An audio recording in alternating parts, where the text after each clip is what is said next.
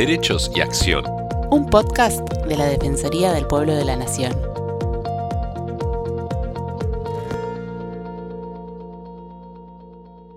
Bienvenidos a los podcasts de la Defensoría del Pueblo de la Nación. Soy Estefanía González Isola y estoy junto a Fernando Almirón para compartir diferentes temas de interés general. La Organización Panamericana de la Salud, OPS, es la organización internacional especializada en salud pública de las Américas. Trabaja para brindar cooperación técnica en salud a los países de la región, combatir las enfermedades transmisibles y atacar los padecimientos crónicos y sus causas, y dar respuesta a situaciones de emergencia y desastres. Los miembros de la organización representan a 51 países y territorios. Bajo su liderazgo se establecen las prioridades sanitarias de la región para enfrentar juntos problemas comunes que no respetan fronteras y que en muchos casos pueden poner en riesgo la sostenibilidad del sistema de salud.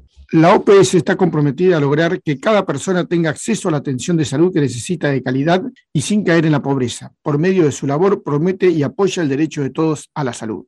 Para hablar sobre el trabajo de la OPS, estamos en comunicación con Wilmer Marquinio Quesada, asesor en vigilancia de la salud, prevención y control de enfermedades OPS OMS Argentina. Marquinho Quesada nació en Perú, es médico cirujano con especialidad clínica en enfermedades infecciosas y tropicales y posee una maestría en salud. Lleva 17 años de trayectoria en la OPS OMS como asesor internacional en Nicaragua, Colombia, Costa Rica y desde el 22 de abril de 2022 en Argentina. Hola Vilmar, ¿cómo está? Muchas gracias por estar con nosotros. Es un gusto para nosotros estar con usted. Wilmer, para comenzar, quiero que nos dé un panorama de qué es la OPS y cómo trabaja en los diferentes países. La Organización Panamericana de la Salud es una sede regional de la Organización Mundial de la Salud. La función principal nuestra es brindar cooperación técnica a los países en la implementación de estrategias para la prevención y control de eventos de importancia en salud pública. En América, la, la Organización Panamericana de la Salud tiene sede en todos los países de la región y trabajamos eh, directamente con los ministerios de salud asesorándolos en la implementación de estas políticas. Perfecto, Wilmer. Y ante la aparición de casos de hepatitis aguda grave de causa desconocida en niños, ¿podría definirnos qué es la hepatitis aguda, cuáles son los síntomas y cómo evalúa la OPS la situación? La hepatitis es una inflamación del hígado. Hay diferentes causas de, de la hepatitis, ¿no? Esto va desde una infección, uh, puede ser o por una intoxicación, ya sea por medicamentos o alguna otra sustancia. Los agentes infecciosos que usualmente se encuentran eh, relacionados con la hepatitis están las hepatitis de tipo A, B, C, D, E, que son entre las principales, ¿no? Existen otros virus, eh, otras situaciones de las enfermedades que pueden producir eh, hepatitis, la, lo que llamamos hepatitis cuando la persona se pone con ojos amarillos. Cuando la información ah, ocurre, la información del hígado ocurre en forma rápida y, y abrupta, estamos hablando de una hepatitis aguda. Hay casos en que esta hepatitis es una hepatitis crónica, es, es básicamente causada por otro. La OMS en su reciente publicación del día 27 de mayo está, estamos evaluando como un riesgo a nivel mundial como moderado, teniendo en cuenta cinco factores. Primero, que la etiología, o sea, la causa de la, de la hepatitis aguda grave sigue siendo desconocida, ¿no? Y está bajo investigación. Los casos que se están presentando son clínicamente más graves y una mayor proporción desarrolla insuficiencia aguda en comparación con informes previos de hepatitis aguda de etiología desconocida en niños. Aquí sumamente importante es que todos los países deberían tener como una línea de base de cuánto es la incidencia de casos de hepatitis aguda de causa no conocida en niños. Eso es importantísimo para saber durante esa vigilancia, para saber si hay incremento o no de estos casos. ¿no? Esa es una de las primeras eh, razones por las cuales la, la OMS considera de causa moral. Lo segundo es que a la OMS hasta el momento no dispone de información epidemiológica, de laboratorio, de, eh, exámenes de tejidos y clínica. Es, esta información es muy limitada, ¿no? Informe, eh, no se dispone todavía de esa información completa al respecto y está en proceso de, de que los países puedan reportar los diferentes eventos que están sucediendo a nivel de, a nivel de de ellos y eh, sobre la sintomatología que está presentando. Pero lo tercero es que el número real de casos está subestimado, posiblemente esto por la eh, vigilancia, ¿no? En todos los países a nivel global, la, los sistemas de vigilancia están, son, son fuertes y, esa, y eso limita un poco la información que se puede tener desde antes y en este momento con relación a esta patología. La fuente y el modo de transmisión de agente, de, eh, de agente o agentes etiológicos todavía no se conoce realmente. Si bien hay algunos indicios de algunos, algún virus, pero no hay todavía una información concluyente que te pueda decir que la causa es, es esta. Y eh, lo, lo, cuarto es la fuente y, y, modo de transmisión, que tampoco no se, no se conoce realmente. Y lo quinto es que aún hay, no hay informes disponibles si es que la infección está asociada a la atención médica, si hay el problema de, de, de transmisión de persona a persona. Son las causas por las cuales la Organización Mundial está atendiendo eh, con prioridad esta, este evento y eh, lo está catalogando como una, a, a nivel mundial como de moderado.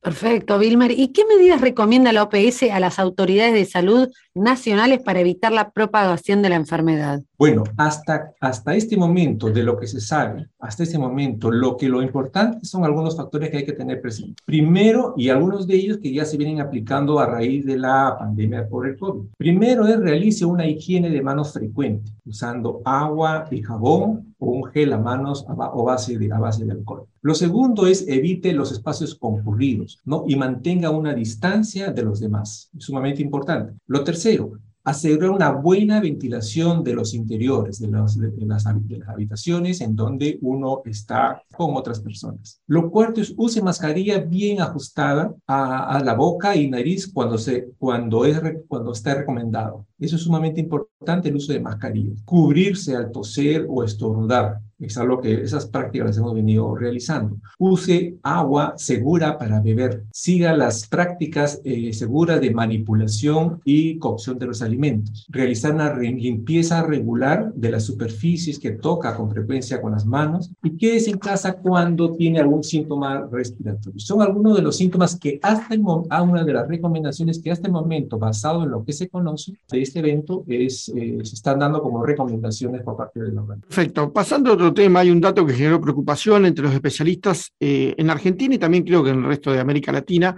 que es la cobertura nacional de vacunación, que ha bajado desde que comenzó la pandemia del COVID. Y eh, bueno, eh, ¿a qué se debe este fenómeno y cómo puede hacer para volver a, a reencauzarlo, revertirlo? ¿no? Bueno, hasta antes de la pandemia, algunos países a nivel global han tenido eh, éxitos, se han mantenido o han venido disminuyendo las coberturas. Con la pandemia, estos fenómenos se han visto alterados, básicamente porque los sistemas de salud, los servicios de salud han estado abocados al control de la pandemia. Recordemos que ha sido más, más, o menos dos años en los que hemos estado, todavía no salimos de este fenómeno y los servicios han estado eh, tratando de controlar todo esto, este evento global, ¿no? Entonces, básicamente eso ha hecho que eh, se vaya eh, limitando la vacunación en, los, en las personas. Eso obviamente pues trae con las coberturas disminuida y el riesgo potencial de que estas enfermedades se puedan, enfermedades prevenidas por vacunas se puedan incrementar, se ha visto incrementado, ¿no? Por ello es que actualmente ya, eh, cuando, actualmente lo que se promueve es que fortalecer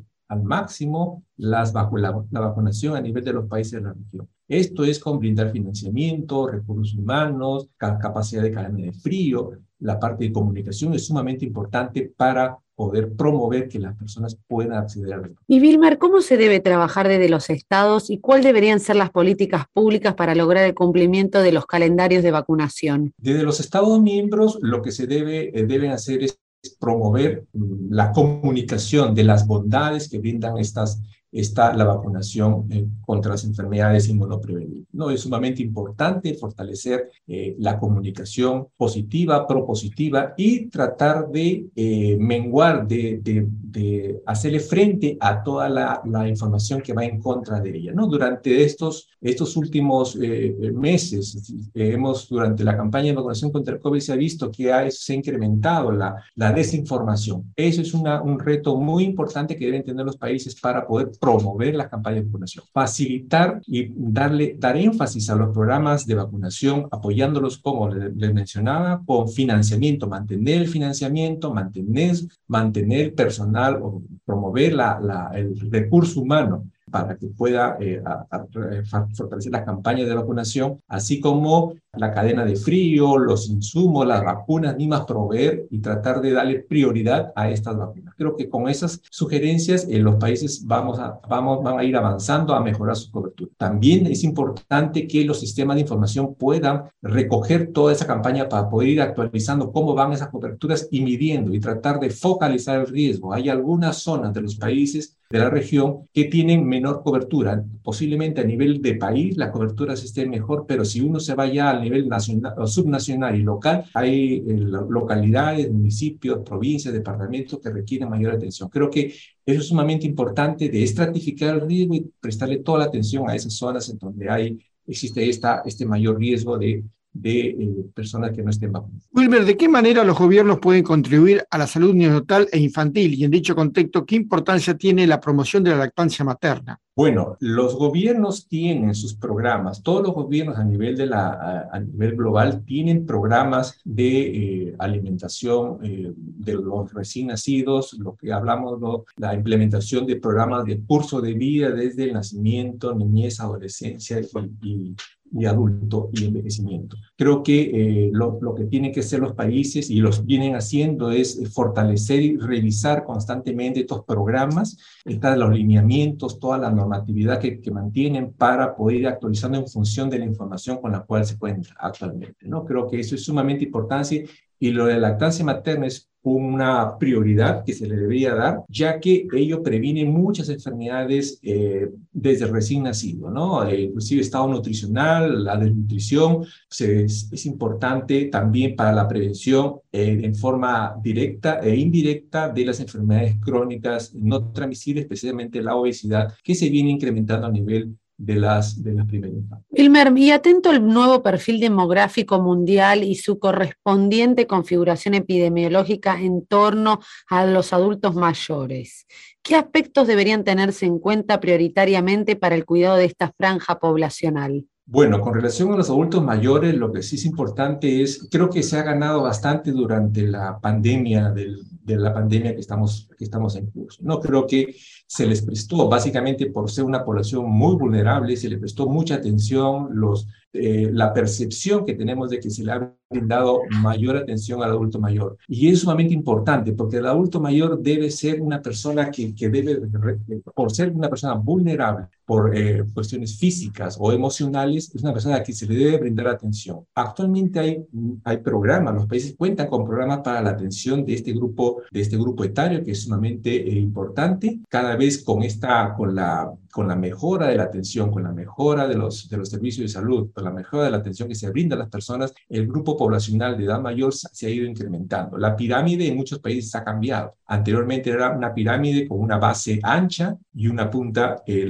el grupo etario de mayor edad era poco, entonces ahora más bien no, ahora más bien la base poblacional de, niños ha disminuido, está disminuyendo poco a poco en algunos países con una ampliación de la población adulta mayor. Por eso es que los países han tomado ya recomendaciones de la organización y, están, y han implementado desde hace buen rato los programas y fortalecidos para en atención a los que pasa. Pero aquí es sumamente importante saber cuáles son las, los eventos o las patologías, los eventos que, que, pueden afectar a esta población y para ello basar sus estrategias. ¿no? Con esto de la pandemia se ha visto que el problema de salud mental en la población, principalmente la población vulnerable y en ello los adultos mayores, se ha visto afectado. Por eso es importante fortalecer estas, estos sistemas de atención a los adultos eh, principalmente desde el punto de vista eh, psicológico. Y bueno, y coincidiendo con el tema de la pandemia que ha provocado en la salud mental de la población ¿no? un impacto muy fuerte, ha tenido todo este, todo este tiempo, todos estos miedos que ha generado, ¿ha observado buenas prácticas en los estados para contrarrestar estos efectos?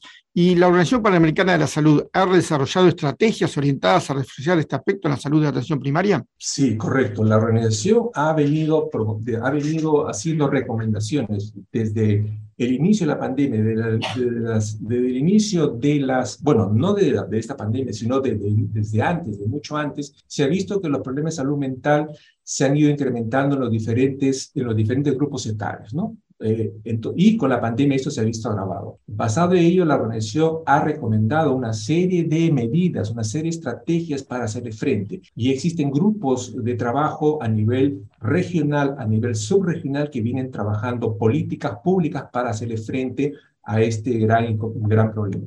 y los países han ido priorizando priorizando la, atención en salud mental. Todos los países de la región actualmente tienen en la agenda política el problema de salud mental y eso es sumamente importante porque ello va a permitir poder hacer frente a todos estos efectos. El, hecho de haber tenido pasado por una pandemia de, COVID y todos los eventos que vienen posteriores, eso ha hecho que sea, muy vulnerable este entorno y por lo tanto eh, los gobiernos han tomado las medidas y la organización viene revisando las recomendaciones y promoviendo la que los países las puedan. Wilmer, bueno, y para finalizar, eh, recientemente ha llegado a trabajar a la Argentina desde el mes de abril, como habíamos dicho en la introducción. Eh, un mensaje final de cuáles son las expectativas del trabajo de su trabajo y del trabajo de la organización en la Argentina? Bueno, eh, Argentina es un país que visto eh, desde otros países tiene mucho potencial, está dando mucho, mucho, mucha colaboración hacia los países de la región. Yo estoy llegando a un país con, esa, con ese potencial, previamente haber recorrido países con diferentes tipos de, de situación y creo que yo me siento muy a gusto de, estar trabajando aquí en Argentina. Es otra realidad, cada país tiene una realidad endoepidemiológica distinta y y, estoy con, con, muchas, muchas ganas de, meterme a este punto, a este trabajo aquí en, Argentina y obviamente pues eh, poder contar con la, con la, colaboración de todos ustedes. Muchas gracias por haber estado con nosotros. Muchas gracias, Wilmer, un placer y los esperamos la próxima semana en una nueva emisión de Derechos y Acción. Derechos y Acción es un podcast original de la Defensoría del Pueblo de la Nación. La producción de este episodio estuvo a cargo de Bianca de Gaetano, Nelly Durán Cianotti, Martín Genero y Georgina Sturla. Podés encontrarnos en redes. Por WhatsApp, escribirnos al 113-762-4966. En Twitter e Instagram, buscanos como arroba DPN Argentina y en Facebook como arroba dpn.argentina.